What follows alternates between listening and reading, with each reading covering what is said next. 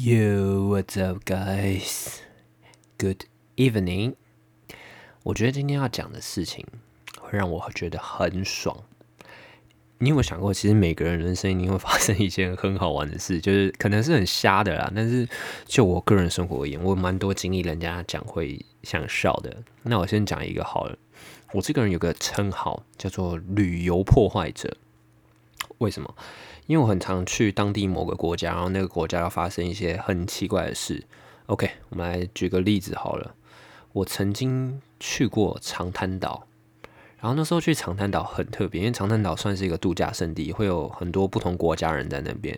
结果去长滩岛那时候，好死不死就有台湾人被绑架了。听到这边。就就觉得说哇，观光圣地怎么会发生这种事？呃，没错，我去了那时候就发生了。然后我朋友啊，我的家人一直疯狂打电话给我，可能那时候可能在某个酒吧喝醉了，或是在在在海上不是在海上漂泊着之类的，反正就没有接到电话。后来我妈就很紧张，她就打给外交部，然后就闹了一些乌龙。然后后来也确认我这个人没有事，那当然只是很怎么讲，很很很 casual。的一个小事情，但只是会遇到这种事，不是每个人都有经历。那再来，有次我去英国，那那我还记得那一天是我看完那个《星际效应》哦，就是一个不断穿梭的故事，就是有点时空切割理论那一部。然后我就去英国，啊，结果我去英国刚落飞机没多久，去约克就 York 那边，啊结果伦敦机场发生爆炸，就恐怖攻击。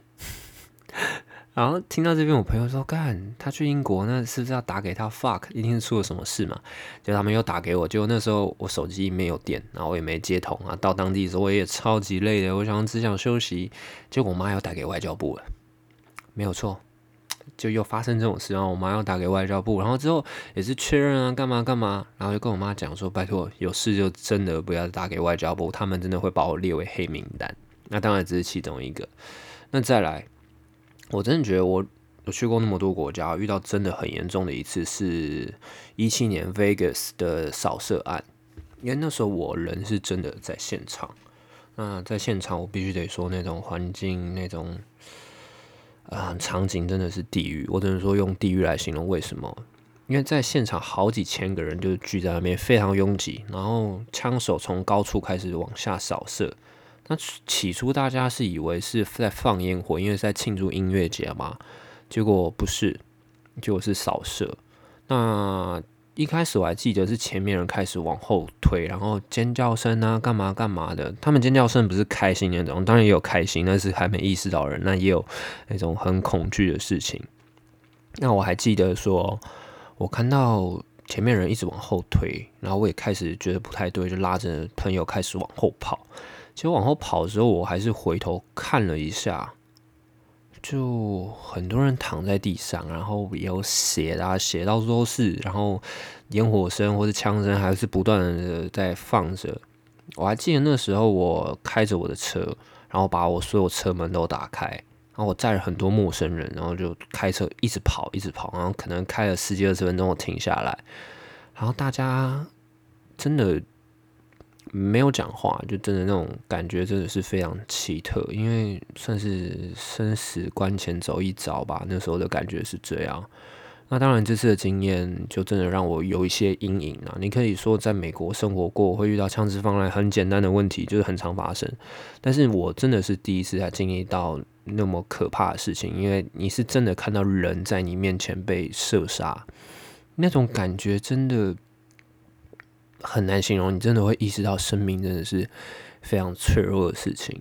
那我我是不知道在台湾的各位一些在美国的听众们有没有遇过这种事情啦？就是枪打到人的瞬间，我还记得我看到一个，他好像是被射到胸口吧，他就真的会有一滩血雾，这样喷出来就噗那种喷出来，然后你会看到他就躺在那边哀嚎，虽然那可能只发生在。一两秒之间，但我觉得对我来说可能是一辈子，因为真的瞬间什么的东西都变慢了。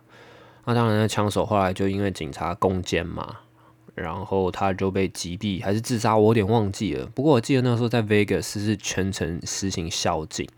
我还记得结束之后，我们回到饭店，然后大家都说不要外出啊，因为可能是戒严。那那时候有传出什么什么中国大陆打过来，还是北韩丢丢炸弹在附近，反正就闹了很多新闻笑话啦。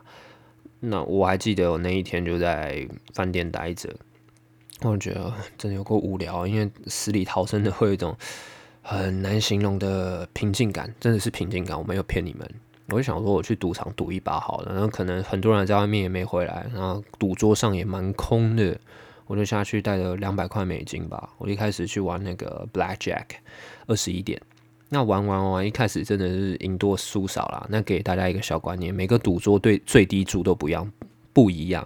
但是刚开局都是以二十块美金为一个筹码去做赌注。那时候因为没有人，所以赌二十一点超级快。那刚好何冠也是华人，我就跟用中文跟他聊天。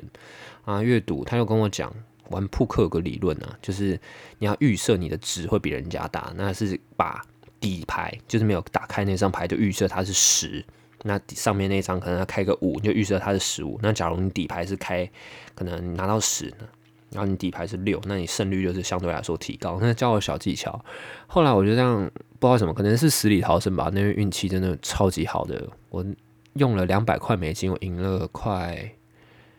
快一千块美金走，哦。对啊，我觉得那时候真的是感觉蛮奇特，虽然赢钱，但没有很开心，因为真的经历过那些事情。那再来，我要讲我一个经验，就那时候去土耳其，我还记得去星际大战那边吧，结果很晒的，没有错，我有遇到恐攻啊，对不起，不是恐攻，是政变啊，反正我就遇到政变，我就觉得真的是干，我真的是。那种旅游破坏者，我去哪个国家，哪个国家就发生什么问题。那去土耳其那次也是很特别啦！记得恐怖攻击的时候，我还在《星际大战》拍摄场地，我端着我的咖啡坐在阳台，我就看着这样，嗯，天气真好，真美。然后也是朋友来找我，突然我就一天，这次我终于接到电话，然后就家人打给我，他说：“哎，你在土耳其政变，你要不要想办法回来？”我要政变。没有啊，我就觉得这边很 peace 啊，就什么事情都没发生这样。然后他才传那个新闻给我看，我才发现，我靠，真的是政变哎！然后我，然后我瞬间也不知道怎么办，我于是我在那边多待一天，结果隔一天政变结束，那我就拿着我的签证回了台湾。那这次也真的没遇到什么大问题了。那我觉得，其实在外旅途啊，真的都要保护自己，因为。我认为啦，亚洲面孔其实在国外你行动上没有太大的方便呢，因为连我去法国，诶，是去法国吗？对不起，去西班牙，我拿着手机我在那边拍照，就后面就有人撞我一下，然后前面有人拉我一下，我手机就不见了。后来我去报警，因为因为观光圣地的地方很多很多西班牙警察还在路边，我就跟他说不好意思，我的手机被偷了。你知道他回我什么吗？他和我说：“你为什么要把你手机拿出来？特别你还是一个亚洲人，诶，我要拍照，我把手机拿出来不是很正常的事情吗？那当然，这可能就是要讲到说，哦，亚洲人可能就是相对在国外弱势吧。真的弱势是无关你的语言或是什么能力哦，因为你就是长着这张脸，所以你在国外比较相对弱势，或者能说相对。那可能你语文能力比较好，是能够跟人家沟通，避免被坑杀的情况。当然，我觉得。”就是这张脸的问题吧，对啊。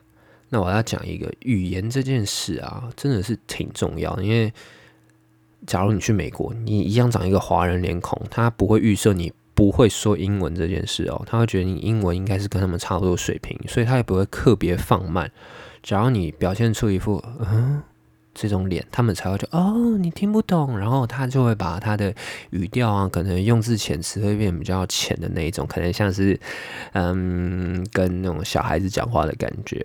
对，那我必须得说了，旅游在外啊，不管去哪个国家，真的首要的事情就是拜托你要把钱分散放这件事。根据我在国外多年被抢的经验，我真的告诉你，鞋底是一个最好放钱的地方。为什么？因为正常的偷不会偷你的钱呢，呃，对不起，不会偷你的鞋，你知道吗？所以你穿的真的超级 fancy 的。那我想到有一次我去那哪里啊？泰国吧，对，泰国。然后很好笑啊，泰国他们拜拜是要把鞋子脱掉，然后要放在外面才能走进去。我也不知道为什么，那一间庙好像可能比较特别吧。我还记得我那时候穿的鞋，我就把我钱拿出来，我鞋子就丢在外面。我想说，嗯，大家鞋子都差不多，应该不会怎样吧。就在里面参观完一圈，可能花了半个小时四十分钟，我出来我鞋子不见了。对我鞋子真的不见了，就真的被偷。然后很多人也是被偷，所以不单单是我遇到这问题，那这真的不能讲歧视，只能说他们真的就是惯切会去专门坑杀消费者这件事。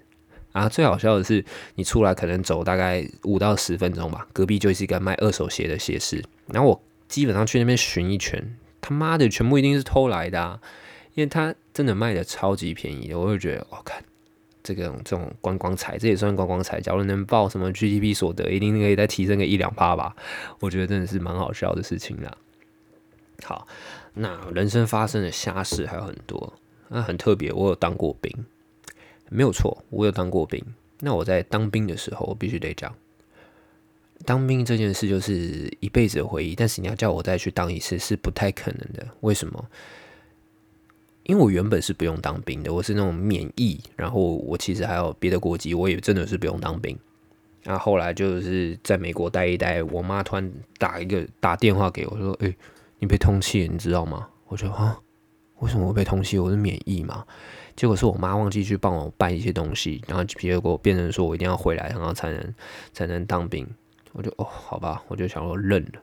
就很不幸的事情是，我还抽到海军陆战队。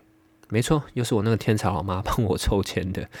那我就那时候她透过电话跟我讲，我就说嗯，我是什么军种啊？我妈说海陆啊。我以为她在开玩笑，后来真的去看一下，真的哇，海陆诶，没有错，在海陆真的不是人待的生活，虽然是永远忠诚。那有时候你对教官或者什么，他们真的不会把你想说哦，你就是四个月随便当当而已。那真的是非常。我不知道怎么讲，一辈子的回忆吧。那我当兵的时候，我的同梯有几个是同性恋。那我本身不是很恐同的人，我觉得那那很正常啊。结果隔壁那个好像不单单是同性恋，他是那种第三性。为什么我会说他第三性？我必须得说，因为你没有看过人家收假回来会带着女生的假长发，然后穿着女装。我印象中很深刻一次，就是中间第一次放假出来要准备要回营的时候，我们在嗯车站集合，你就看到一群戴帽子，要么就是平平头光头的男生站在那边，突然有个女生超高，大概一百八，跟我差不多，就站在那边，戴着一个大礼帽，然后假发，啊，真的远远看你会觉得哦名模，可你近看就会发现说，嗯，这不是我的东六二吗？我的林兵啊。然后我那时候还记得回营的时候，大家就一直跟他拍照。那下营区有当过兵的人应该知道，就下营区你的呃帽子或者是你什么东西都要拿掉。结果那个小天兵呢，他下营区的时候假发还戴着，然后班长远远看到就愣了一下，因为他们可能从军这么久也是第一次遇到这件事，他们看到就突然吼一下“咚了”，然后那他就抖了一下，他说：“嘿，大哥班长。”我说。你你你你头上那是什么？啊，班干班长那些假发，班班长就说：“我他妈当然知道是假发，那你干嘛还戴着？”然后他进来回什么？你知道？他回班长：“班长，我不知道，不能戴帽子，我是知道了，但你又没说不能戴假发。”我直接在旁边就哦，他是这样讲吗？干我整个人超崩溃，我真的觉得超崩溃。为什么？只要没当过兵的大家。你的临兵代表就是你可能是你左边或右边那个，因为我一百八十级，我是班头，所以我是第一个。很不幸，他就是我左边的第二个。那基本上我很多事情都要跟他配合，于是照顾他的重担就是落在我身上啊。那至于这位传奇人物他做过什么事呢？我打个比方好了，像我说他是第三型，从除了从第一次收假以以外，我就看出来。那有一次他就跟我说：“景天哥，你的内裤好漂亮哦。”我就呃嗯好谢谢你，我也没对他腿很反感，说哦好谢谢你，因为当兵洗衣服都是要丢到洗衣袋里面，然后有一次我在找我的衣服，说奇怪明明有把我的内裤放进去啊，怎么找不到嘞？后来过一阵子，因为当兵的那个置物柜都是一起用，我有次在翻东西，我不小心把它一个袋子弄掉，然后刚好东西又掉出来，一一拉，嗯，这不是我内裤吗？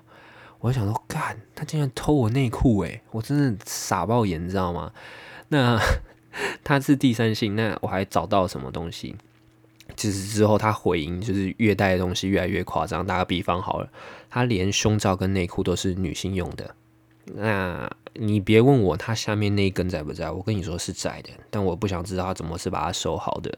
那在内衣的部分，真的内衣可以让一个平胸看起来很大，所以跳对内衣很重要，因为它可以让平胸看起来超像低罩杯的。对，这就是我当兵遇到一些很奇葩的事。当然，他也做过很多诡异的事情啊。那我觉得最近真的没什么题材，所以我就想要做一些比较简单的 episode，让跟大家分享。那当然，我得说，今年剩下不到四十天就结束了吧？啊，我认为二零二零真的是一个非常惨的地方。就像我个人经历，我去开刀，我住院住了一个多月，然后。家里也发生一些事，家人也发生一些事，朋友发生一些事。那今年我很多朋友就在国外也回不来，所以也不可能见面。那可能有些朋友也走了，那可能是啊反正二零二零对于很多人来说都是非常糟糕一年。那至于今年快结束，我觉得大家可以思考一下，就是明年有什么目标。我也不是要你一定去达成，但我觉得，嗯，有个愿望总是好的，毕竟人活着都是要需要点愿望嘛。Anyway，今天闲聊就到这，I'm fan pissed out。